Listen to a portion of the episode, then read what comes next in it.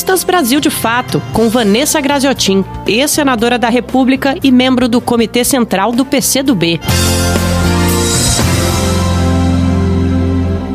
Olá, a situação do Brasil é da mais absoluta instabilidade. Além do, da pandemia do coronavírus, que segue num crescente, os pesquisadores apontando inclusive que o Brasil pode vir a ser o próximo epicentro dessa pandemia, nós convivemos com uma crise que também se agrava a cada dia. A cada dia com novas agressões, novas atitudes antidemocráticas do presidente da República. Jair Bolsonaro, que no último domingo esteve à frente do Palácio do Planalto, vejam só, o tão nacionalista Bolsonaro, acompanhado das bandeiras dos Estados Unidos e de Israel. Esse é o nacionalista Jair Bolsonaro. Mas, enfim, esteve participando de mais um, uma manifestação pública antidemocrática que, mais uma vez, pedia o AI-5, o fechamento do Congresso do Supremo Tribunal Federal. E, ao participar desse evento, também fez uma gravação dizendo aquilo que repete diariamente: que, apesar da pandemia, as pessoas têm que voltar à normalidade. Como se fosse possível voltar à normalidade em plena pandemia. E disse claramente que alguns ou muitos vão morrer, mas paciência o que se há de fazer.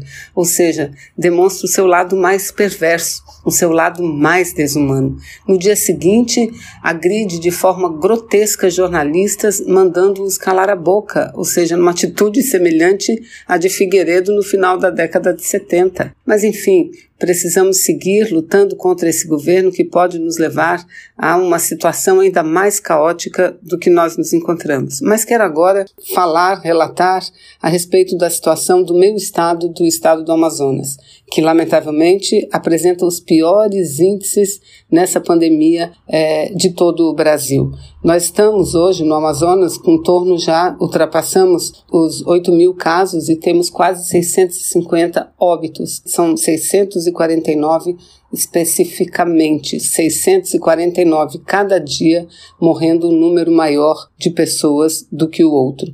Ou seja, uma situação extremamente delicada e que exigiria, por parte do poder público, atitudes drásticas para a proteção das vidas humanas. Mas, lamentavelmente, assim como Bolsonaro, o governador do Amazonas, no que pese falar publicamente da necessidade do isolamento social, mas na prática age como age o próprio presidente. Não toma atitudes mais rígidas, mais drásticas para conter essa contaminação que, repito, é crescente. O Ministério Público acaba de sugerir o lockdown, mas o governo se mostra contra essa proposta.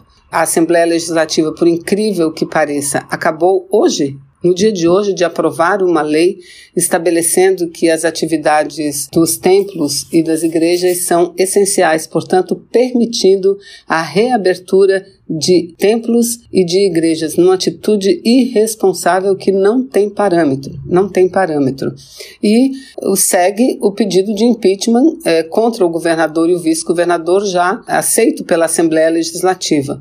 Ou seja, são inúmeras das denúncias de corrupção envolvendo inclusive principalmente a área da saúde e algumas delas já comprovadas. Ou seja, é muito difícil a situação do Amazonas e penso que agora não é hora ampliar as intrigas, as brigas políticas, é hora da unidade para salvar vidas.